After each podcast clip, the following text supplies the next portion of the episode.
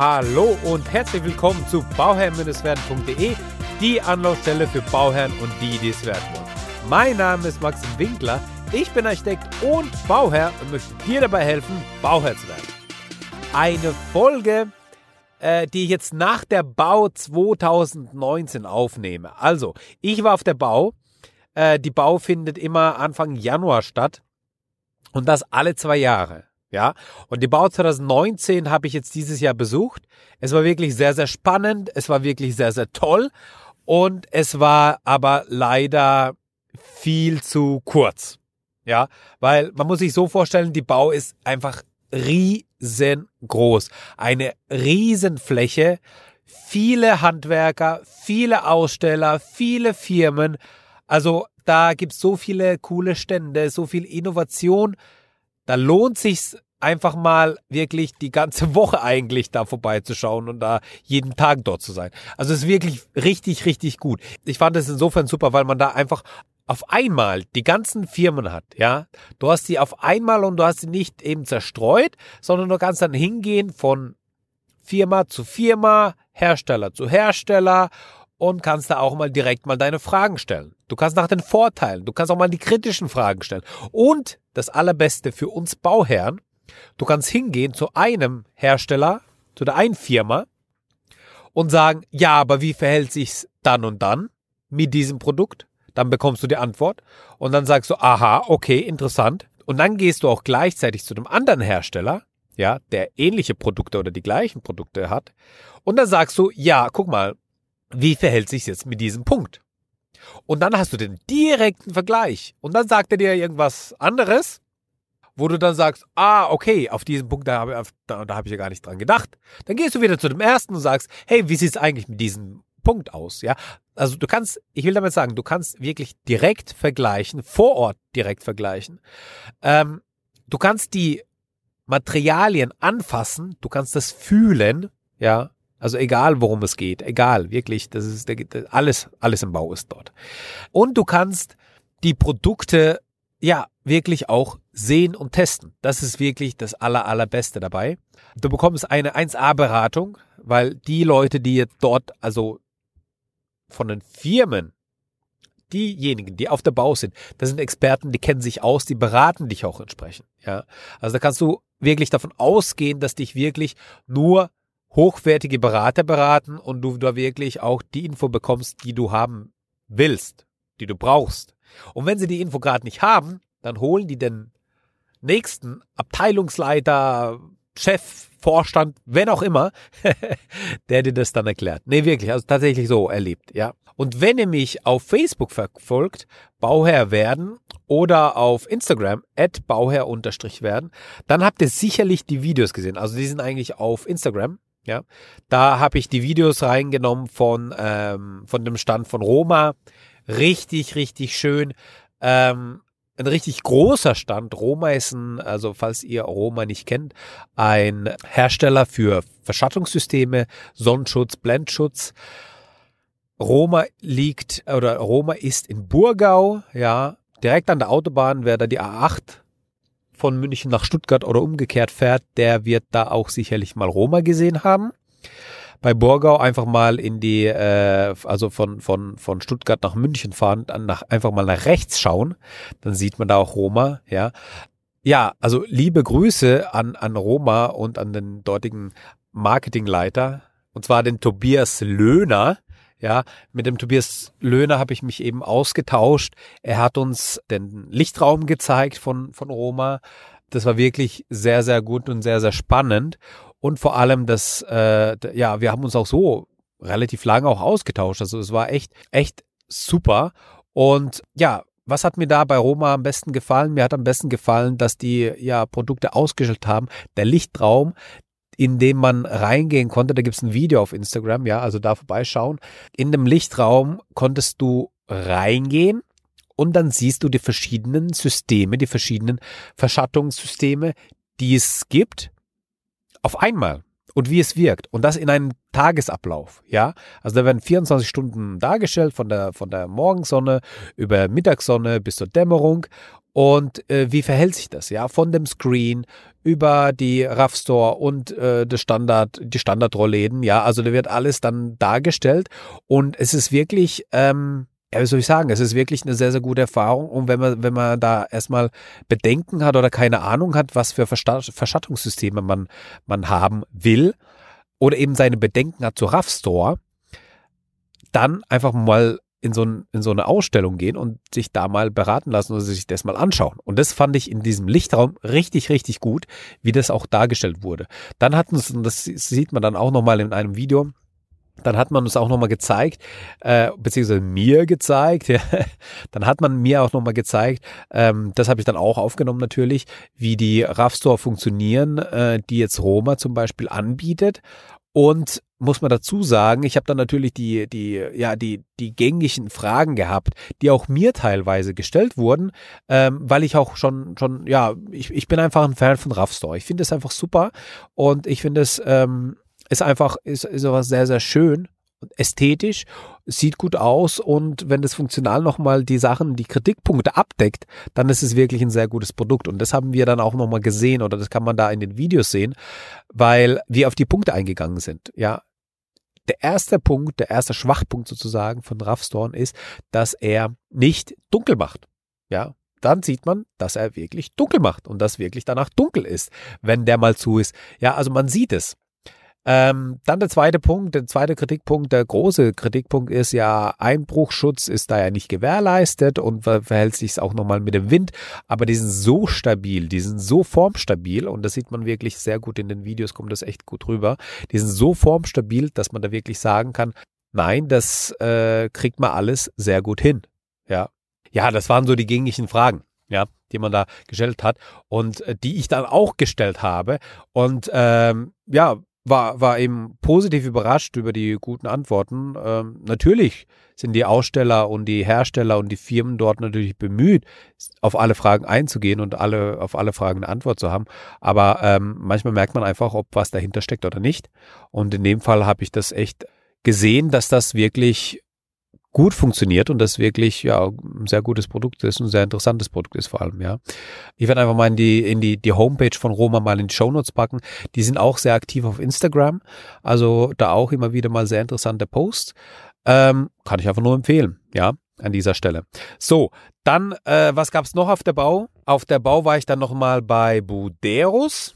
Bei Buderus hat mich der, der Guido begleitet und beim Guido, ja, der Guido hat mir gezeigt, und zwar hat er Guido mir was ganz Interessantes gezeigt. Und zwar hat er mir ein, ein Ölbrennwertkessel gezeigt. Also Ölbrennwert.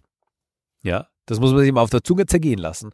Ich als Architekt im Bauherren-Podcast spreche von Ölbrennwertkessel. Ja, aber ähm, ein neuen, ein neuen, ja. Und ähm, und dann hat er mir das gezeigt und so im Vorgespräch habe ich gesagt, ja, aber also ganz ehrlich, ähm, Öl, äh, das, das kommt eigentlich nicht in Frage. Das ist ja nicht, das ist ja nicht mehr up to date. Das geht ja nicht. Das kann ich ja nicht hier propagieren. Das kann ich ja nicht mal aufnehmen, weil das äh, funktioniert doch gar nicht. Und dann hat er gesagt, dann hat er was ganz Interessantes gesagt. Dann hat er gesagt, ja, es gibt aber ähm, viele Eigentümer, die sich ein sanierungsbedürftiges Haus zum Beispiel kaufen, die gerade mal Öl haben, also jetzt im Augenblick, ja, und sich dann zum Beispiel eine neue Anlage kaufen müssen. Und diese neue Anlage, also die können jetzt noch nicht auf Gas umstellen, ja, aber die können sich jetzt diese neue Anlage kaufen. Und diese neue Anlage, die kann Öl und Gas. Ja, die ist ganz einfach umzurüsten von Öl auf Gas. Das Gerät bleibt. Die Anschlüsse werden ausgetauscht, aber das Gerät, das Hauptgerät bleibt. Und das fand ich dann wieder interessant, wo ich gesagt habe, ja, okay, überzeugt, das ist äh, vielleicht doch für einige interessant, ja. Ähm, ich denke da einfach an, ähm, vielleicht nicht direkt die Bauherren, aber vielleicht die, die Eltern, die, die, die eine Anlage haben, die jetzt vielleicht in die Knie geht und die sagen, ja, wir haben aber noch äh, 20.000 Liter Öl hier im Keller, was soll man denn damit, ja? Also, dann nimmt man sich vielleicht so eine, so eine Anlage, ja, und parallel rüstet man halt um auf Gas. Und Gas kann man dann ganz einfach anschließen und dann hast du nicht diese Probleme mit der Umstellung im Sommer. Ja? Und dann wiederum finde ich das sinnvoll, weil Gas kannst du dann wieder mit Biogas be bespeisen und so weiter. Und dann wiederum ist es wirklich interessant, wo ich sage, ja, okay, es lohnt sich und das ist wirklich es wert, dass man das mit aufnimmt. Dann hat er uns nochmal eine Wärmepumpe gezeigt, wir haben über eine, über eine Wärmepumpe gesprochen und er hat uns noch gezeigt, was es wieder, also ein großes Thema ist Smart Home und er hat auch wieder gezeigt, dass man da dass die bei Buderus ähm, ja die Möglichkeit haben oder einfach, die sind hingegangen und haben die letzten sieben Jahre an äh, den ganzen Reparaturen, die ganzen Anfälligkeiten und so weiter, was es gab, haben die ausgewertet und es in ein Programm gepackt und gesagt, wenn du eine Störmeldung bekommst, bekommst du mit einer 95-prozentigen Wahrscheinlichkeit die Störquelle angezeigt auf deinem Display. Und das fand ich so cool, ja, dass die Geräte dann dir sagen, hey, was ist defekt? Die, die zeigen nicht nur Störung an, so wie es, ja, sag ich mal, jetzt Standard ist, ja, dass die Geräte anzeigen, die piepsen und, und, und sagen, dass es eine Störung gibt, aber um die Störung auslesen zu können, musst du dann wieder einen Haustechniker holen, was weiß ich was. Und, und manchmal ist die Störung so einfach behoben, aber da musst du erstmal das ganze Buch wälzen, ja, Handbuch wälzen, um da klarzukommen. Das Gerät zeigt dir jetzt aber an, welche Störung das ist, was, was, das, was das Problem für diese Störung ist ja, zu einer 95-prozentigen Wahrscheinlichkeit, wie gesagt. Ähm, und dann kannst du selbst entscheiden, okay, behebe ich das jetzt alleine, hole ich jetzt den Fachhandwerker oder wie auch immer. Das fand ich wirklich sehr, sehr cool. So, wo war ich noch? Dann war ich noch bei Gira. Bei Gira hat mir der Steffen so ein bisschen den Überblick gegeben und bei Gira fand ich wirklich ähm, einzigartig, dass die, ähm, was die alles in diesen kleinen Schalter reinpacken können. Was die alles in diesen kleinen Steckdosenschalter packen können. Ja, das ist die Größe, die ganz normale Größe. Und ähm, von an aus, ja, eine Funktion an aus, bis zu 300 Funktionen können da eingepackt werden. Der Wahnsinn, der Wahnsinn, wirklich. Und ähm, der hat uns da so einen Überblick gegeben, hat uns das gezeigt und natürlich, ähm, Gira ist ein hochwertiger Hersteller, hat da sehr schöne ähm, Produkte natürlich und natürlich das Thema Smart Home. Ist wirklich sehr, sehr interessant, ist wirklich sehr gut äh, lösbar mit KNX-Systemen. Und ähm, ja, also da haben wir auch nochmal drüber gesprochen, dass wir gesagt haben, ja, ähm, also das ist zwar jetzt immer mehr im Vormarsch, ist noch nicht der Standard, aber das wird der Standard sein in naher Zukunft. Ja. Und das fand ich auch sehr interessant. Und das fand ich auch nochmal sehr interessant, sich äh, zu diesen Themen mit Experten sich auszutauschen, einfach darüber zu reden, wohin die Reise geht und einfach so ein paar neue Impulse mitnehmen zu können, ja. Und dann war ich bei äh, Hörmann, bei Hörmann. Hörmann ist ein ja, Hersteller ähm, Türen, Toren, meistens oder die, die meisten kennen Hörmann von, von Garagentoren. Viele aber auch von Eingangstüren, aber die haben auch zum Beispiel Innenraumtüren. Und das fand ich auch wirklich sehr interessant, diese Innenraumtüren, die sie angeboten haben, die flächenbündig zugehen, die wirklich äh, ein schönes Design haben, die sehr hoch sind. Fand ich auch sehr cool, dass die echt sehr hoch sind, dass du eigentlich im Endeffekt nur eine Öffnung hast, nur eine, also nur eine Wandunterbrechung hast und keinen kein klassischen Sturz, ja fand ich einfach sehr, sehr interessant, ja. Und deswegen ähm, habe ich da auch ein Video aufgenommen, wo der Daniel uns das eben gezeigt hat. Und ja, war, war wirklich, war wirklich sehr schön und auch sehr interessant, sich das auch nochmal so anzuschauen.